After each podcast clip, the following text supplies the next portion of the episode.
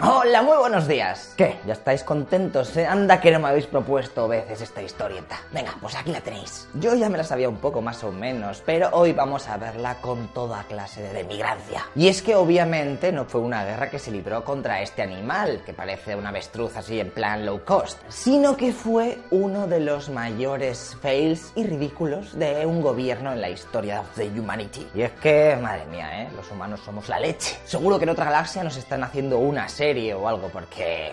Ah, venga, dale la intro.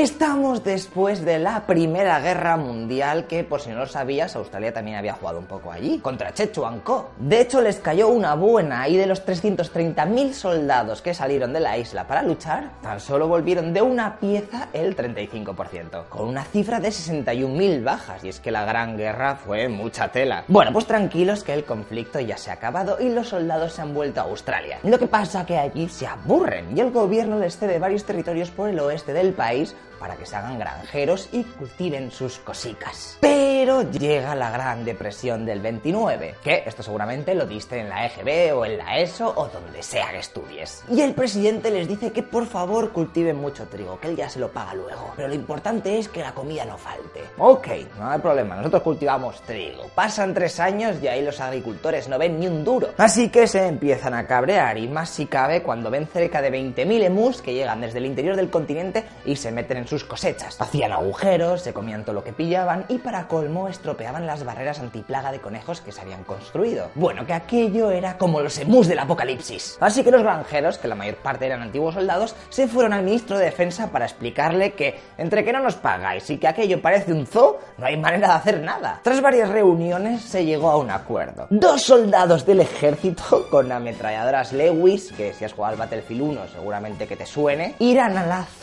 irán a la zona y se cargarán a todo lo que pillen. Y así se librarán un poco de la plaga esta de Yumanji. Además que aquello iba a ser una buena práctica de tiro para los soldiers. sí, sí, sí. A hostia. Todo ventajas. Venga, a ver qué hacéis. Meredith, de la séptima compañía de baterías pesadas de la Real Artillería Australiana, y porque no cabían más cosas en la tarjeta de visita, que si no también lo petaba ahí de cosas, cogió dos soldados y se los llevó para el campo. Portaban 10.000 rondas de munición, o sea que muy mal se les tenía que dar para que no acabasen con algo. Además de que se habían propuesto recolectar 100 pieles de mus para luego hacer sombreros a los jinetes del ejército. Venga, pues que comience el conflicto. 2 de noviembre de 1932. Las tres unidades del ejército australiano se adentran en territorio hostil. Han detectado a unas 50 criaturas peligrosas. Ríete tú de las arañas esas de Starship Troopers. Esto es, esto es una guerra a muerte. El mayor reúne a sus soldados para idear una táctica, la cual consiste en apostarse ahí mismo y que los locales intenten atraerlos hasta sus posiciones. Es arriesgado, pero joder, hermano puede funcionar. Los granjeros empiezan. ¡Vaya! ¡Pecho bicho! Consiguiendo escaso éxito para mover a los emus. Por lo que al final deciden abrir fuego contra las criaturas infernales de dos patas ahí. Uf, a ver, resultado del enfrentamiento. Cero bajas para los australianos. Vamos bien. Y cero para los emus. Parece que esto va a ser una guerra larga, ¿eh? Pero espera, ¿eh? Que por la tarde han visto a otro grupo guerrillero emu reuniéndose en uno de sus campos en donde fabrican caca. ¿Eh? ¿Eh? ¿De coca? Bueno, que allí, resumiendo, los humanos han conseguido una aplastante victoria que desmoraliza a sus enemigos. Y es que se han cargado a 12 aves. ¡Un gran golpe! Sí, señor.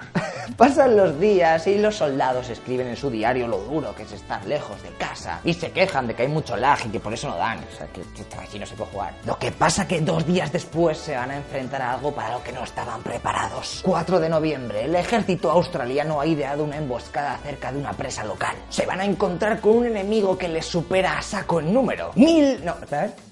1001 efectivos de emus ligeros fueron vistos acercándose en busca de agua. Esta vez no escaparéis. Cuando están a escasos metros de ellos, los australianos salen de sus escondites y empiezan...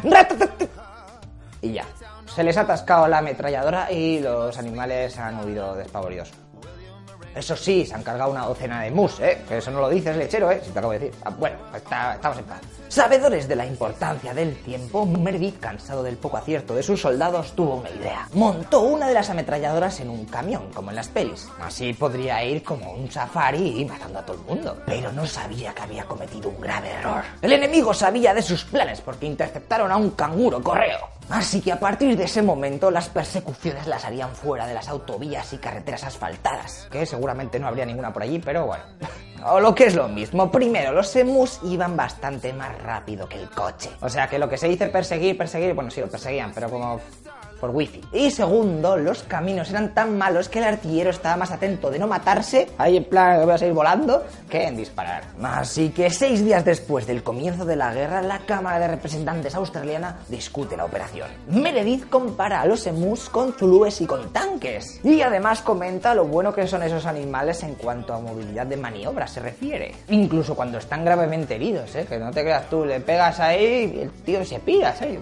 muérete ya. Todo esto que te estoy contando es real, ¿eh? No te creas tú que te voy a mentir. Así que se hace un recuento. 2.500 balas gastadas y unos 50 emus matados. No bad, my friend, tú tranquilo, no llores. es que van buscando el headshot y pasa lo que pasa. Por lo que viendo la poca eficacia, se ordena la retirada del ejército australiano. Emus, habéis ganado esta batalla, pero no la guerra. Con el abandono de las tropas en la zona, los emus retomaron sus ataques contra los cultivos. Así que los granjeros volvieron a pedir ayuda, además de que estaban en pleno verano y la sequía no ayudaba a espantarlos. Pese a haber pasado solamente cuatro días desde la firma de paz, se retoman los esfuerzos militares en la zona. Meredith vuelve al territorio hostil y en los dos primeros días de caza se tienen grandes éxitos, matando a 40 emus. Y con el paso de los días se consiguió una eficacia de 100 emus a la semana, hasta que toca retirada el 10 de diciembre y hacen un recuento de bajas. Los australianos habían conseguido otra vez ningún muerto en sus filas, algo casi milagroso teniendo en cuenta que el otro bando había sufrido, el de los emus,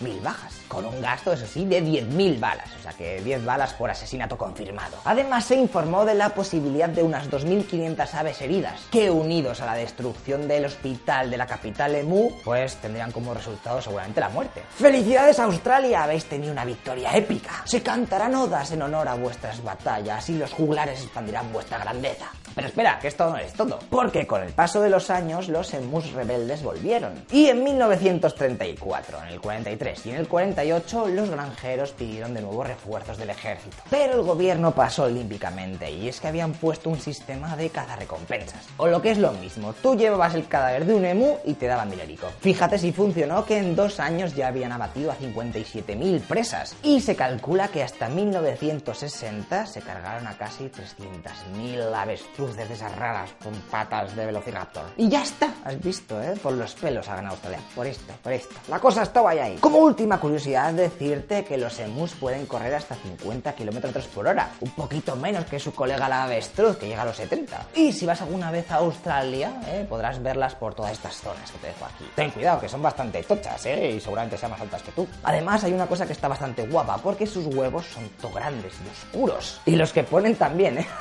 es camuflaje, chaval. Ah, y por si te lo preguntas, se calcula que actualmente existen cerca de 750.000 soldados emus que están intentando reorganizarse para volver a las andadas. Fuera coñas, hay que tener cuidado, porque algunas subespecies de este bicho están en peligro de extinción, así que no te pongas agresivos cuando los veas, ¿eh? ¿Ok? pues bueno, fíjate tú, ¿eh? Ya sabéis una curiosidad más para tu body. Así que vamos a hablar sobre lo que nos vamos a encontrar la próxima semana. ¿Sabes quién es este tío?